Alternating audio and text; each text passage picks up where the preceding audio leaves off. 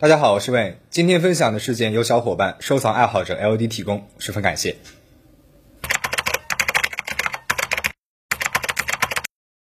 今天这起案件的罪犯被关押十年之后，因为新的证据的出现，案件在后来又有了惊人的反转。而警方当年的审讯视频也是引起了很大的争议。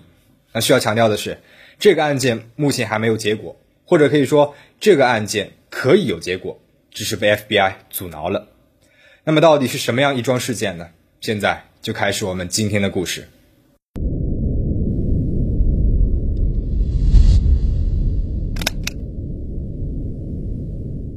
We found four victims. Were the victims together or were they in different parts of the building? Can you, can, No, I can't. Can't give you that either. Were they bound in, in any way? Can't give you that. Was there any sign of forced entry to the building? Can't give you that. What can you give? Just what I gave you. It's still very early in the investigation, okay? 视频当中的这个男子叫约翰·琼斯，是美国德克萨斯州奥斯汀警察局的一名警探。一九九一年十二月六号，一个非常平常的星期五，在接近午夜时分的时候，例行巡逻的约翰·琼斯接到了一个对讲机传来的讯息：一家酸奶店遭到了抢劫和纵火。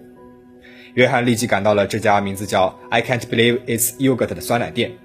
消防员这个时候呢，正在全力的灭火。火势熄灭之后，约翰在店里面发现了四具全裸的尸体，然后呢，就有了我们影片开头所讲的那一段对话。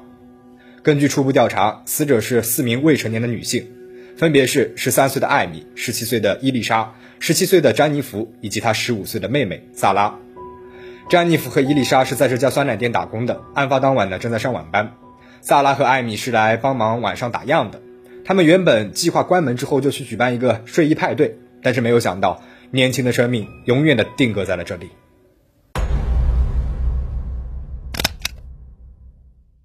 四个女孩的死状都非常的惨烈，其中萨拉和伊丽莎的双手被内裤绑在了身后，嘴巴被衣物堵住了。那詹妮弗呢？她的手虽然没有被衣物绑住，但是她的手以非常奇怪的姿态定在了背后。另外，这三个人都是后脑勺中枪的，而且身体呢都被严重的烧焦了。而最后一个被发现的是艾米，她的尸体是在店内的另外一个地方被发现的，她没有被烧焦，但是百分之二十五到三十的身体都受到了三级烧伤，脖子上呢还围着一块袜子一样的东西，一共是中了两枪，其中一枪贯穿了她的大脑。经过法医的鉴定，四位女孩当中至少有两位被强行侵害了，而且这四个人在火灾发生以前就已经死亡了。警察在勘察现场后发现。凶手最初是将四个女孩像堆柴火一样叠在了一起，然后放了火离开了。但是这个时候，其实艾米还是有呼吸的。后来，她挣扎着爬了下来，爬到了商店的另外一个地方。负责调查这起案件的警探赫卡贝，他曾经参加过越南战争。后来，他回忆起当时的案发现场，他说：“这四个女孩的惨状足以与战场上的惨状相提并论了。”警方公布这起案件之后，警察局的电话就一直响个不停。几天之内，竟然有五十多个人来自首了，承认是自己犯下了酸奶店的谋杀案。后来，警方发现这些其实都是恶作剧。还有惯犯在被询问的时候表示：“如果是我干的，我会告诉你的，因为我会为此感到自豪。”事件影响太过于恶劣了，当局是马上下令全力缉拿嫌犯。由于当时火势比较大，消防队呢灭火的时候使用了高压水枪。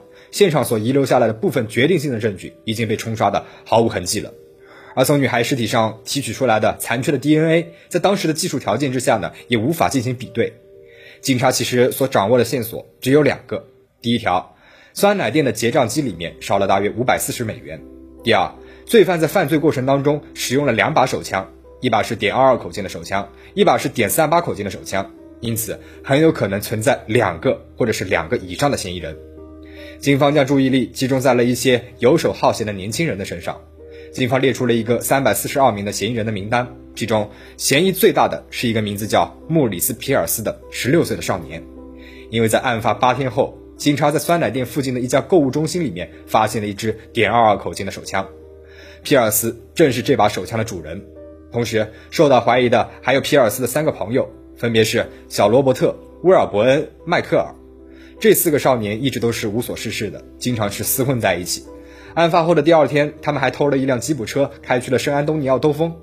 再加上他们持有与案发现场口径一致的手枪，警方就把这四个人列为了一级怀疑对象。就在人们以为恶魔终于归案的时候，事情有了一个一百八十度的转变。技术分析显示，皮尔斯的这把点二二口径手枪的弹道轨迹其实并不符合案发现场凶手所使用的那支枪，因此无法将皮尔斯的枪与这起谋杀案联系起来。就这样，四名少年被释放了。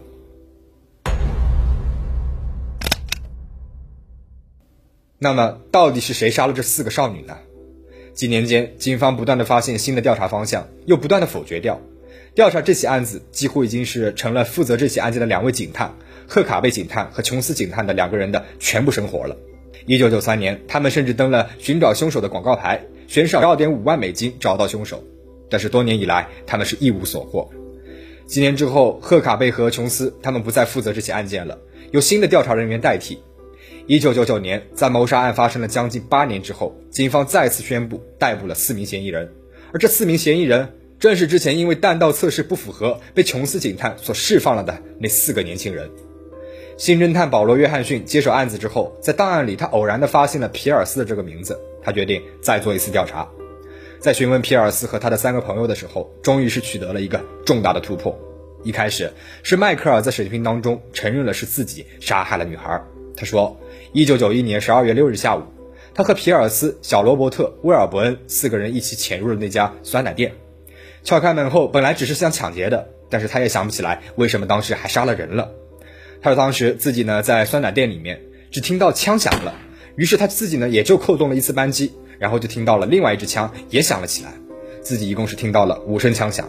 之后，小罗伯特也招供了，他说自己不仅杀害了一个女孩，还强行的侵害了她。根据小罗伯特和迈克尔两个人的供述，警方推测，这四个人原本是计划抢劫酸奶店，搞点钱花花的。于是，其中的三个人呢，就到了店里面去抢劫，留下了年纪最小的，案发的时候只有十五岁的威尔伯恩在外面放哨。但事情不知道怎么的就出了差错，造成了后面的谋杀。小罗伯特和迈克尔是招供了，那皮尔斯和威尔伯恩呢？虽然警方确信皮尔斯就是主谋，但是两人在多次审讯当中都没有招供，而且也没有任何的物证。最终是被无罪释放了。二零零一年五月三十号，在谋杀案发生了将近十年之后，对小罗伯特的审判开庭了。当时小罗伯特已经结婚了，并且在一家仓库有了稳定的工作。虽然他之前在审讯当中承认是自己杀人了，但是在法庭上面他又否认了一切罪行。他指出，没有任何物证证明他与这起犯罪有关，没有任何指纹、血液、DNA 或者是头发等证据。但是检察官认可了小罗伯特在警察局的供述。并且向陪审团宣读了另外一个被告人，也就是迈克尔的部分书面供词。小罗伯特和迈克尔的两份供词有多处重合的地方。陪审团审议了十三个小时之后，小罗伯特被判处了死刑。但是小罗伯特案发的时候还未成年。那么美国最高法院裁定青少年是不能够被判处死刑的，对小罗伯特判决最终呢是改成了终身监禁。二零零二年九月二十二号，迈克尔也被判处了终身监禁。和小罗伯特一样，迈克尔也声称供词是假的。是胁迫的结果，但是法庭并没有采纳。二零零六年，在谋杀案发生了将近十五年之后，案件再次发生了令人震惊的转折。二零零六年五月二十五号，小罗伯特和迈克尔的定罪被推翻了，原因是根据美国宪法第六修正案，每个人都有权与原告对峙，但是在小罗伯特和迈克尔的案件当中，法庭没有允许两个人对峙。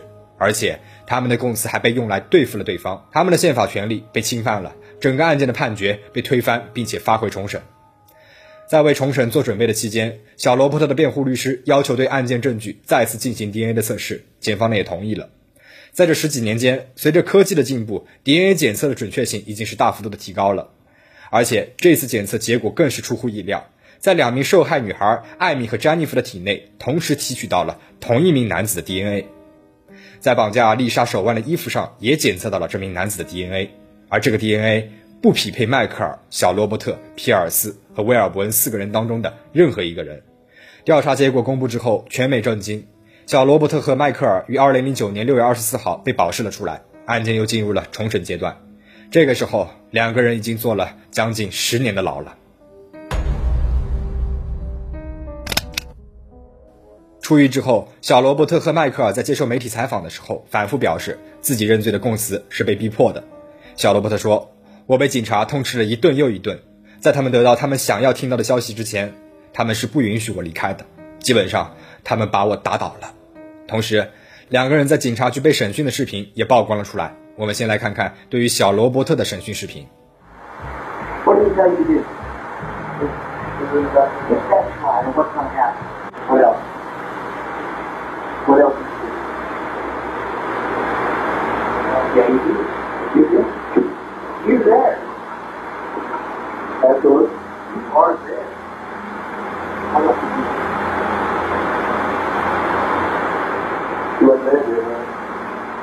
警方似乎是在有意的引导小罗伯特，他应该说一些什么，一直在强调你就在现场，你是知道真相的。而对于迈克尔的审讯呢，警方的做法就更加的明显了。You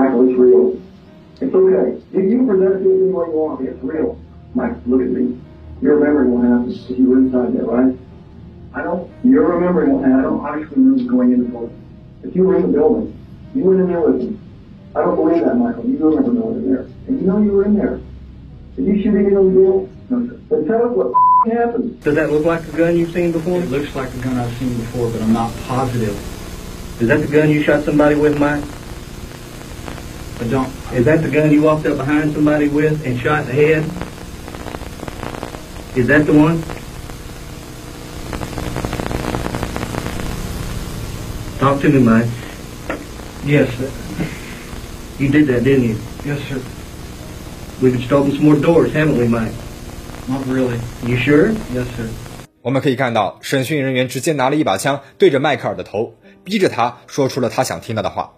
重审阶段的调查员还发现了另外两个疑点：第一，在迈克尔的供词当中，曾经提到自己放火的时候使用了 catalyzer，而 catalyzer 是一个警方的专业用词。那么对于当时未成年而且辍学了、文化程度并不高的迈克尔来说，如果不是审讯人员告知，他自己是很难有这样的词汇量的。迈克尔在供词当中也提到了，他们是在柜台后面杀害了女孩的，但是法医证据显示，女孩们是在这家酸奶店的办公室当中被杀害的。为期半年的重审阶段结束了。二零零九年十月二十八号，对迈克尔和小罗伯特的所有指控都被驳回了。而警方当初怀疑的主谋皮尔斯，二零一零年十二月二十三号，奥斯汀一名警官弗兰克在市北部拦截了他的汽车，在短距离的追赶之后，可能是害怕被捕了，皮尔斯和弗兰克扭打在了一起，然后从腰带上面取下了一把刀，刺进了弗兰克的脖子上面。受伤后幸存的弗兰克随后就拔出了枪，射杀了皮尔斯。而另一名嫌疑人威尔伯恩现在呢和自己的家人们待在一起，过着非常正常的生活。但是新检测到的 DNA 到底是属于谁的呢？由于采集到的是单链 DNA，DNA 呢都是双链的，所以并不属于一个完整的 DNA，所以就很难的具体锁定到是哪一个人。它不仅是无法匹配四个嫌疑人，甚至都无法匹配整个美国的 DNA 档案库。就在所有的人都快放弃希望的时候，二零一七年案件又有了新的突破，但是这个时候 FBI 又成了破案路上的阻挠。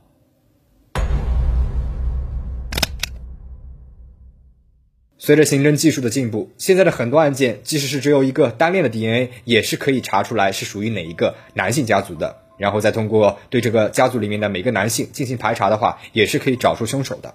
这叫家谱取证法。二零零八年，洛杉矶呢就使用了家谱取证法，抓住了一个从一九八五年到二零零七年杀害了至少十名年轻女性的男性凶手。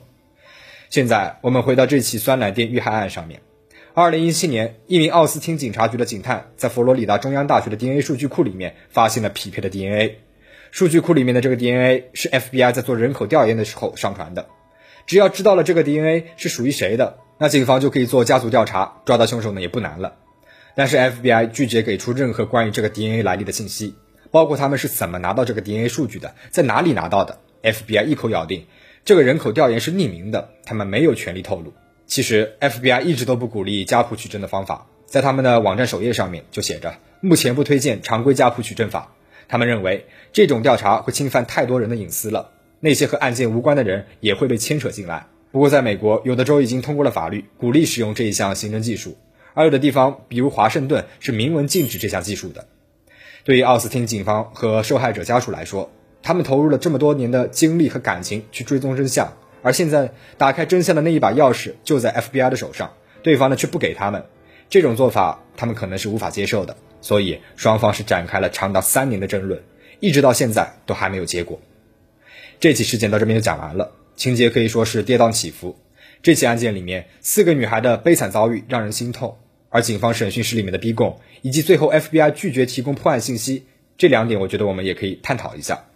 之前我分享过一期加拿大上校的审讯视频，那场审讯里面的警员审讯技巧非常的娴熟，先是取得了上校的信任，然后呢再结合还没有得到实锤的证据去击溃上校的心理防线，最终让上校主动交代了真相。有兴趣的小伙伴可以去看一下我那期节目。而这个案子里面，警方采用逼供的方式屈打成招，或许因为没有任何的物证，或许呢是急于破案，具体原因我们不得而知。对于后面的 FBI 的做法，抓到凶手和侵犯，比如一千个人的隐私这两个选项，如果让你选择的话，你会怎么选呢？可以在评论区留言讨论一下。那最后，请大家保持警惕，保持安全。我们下期再见。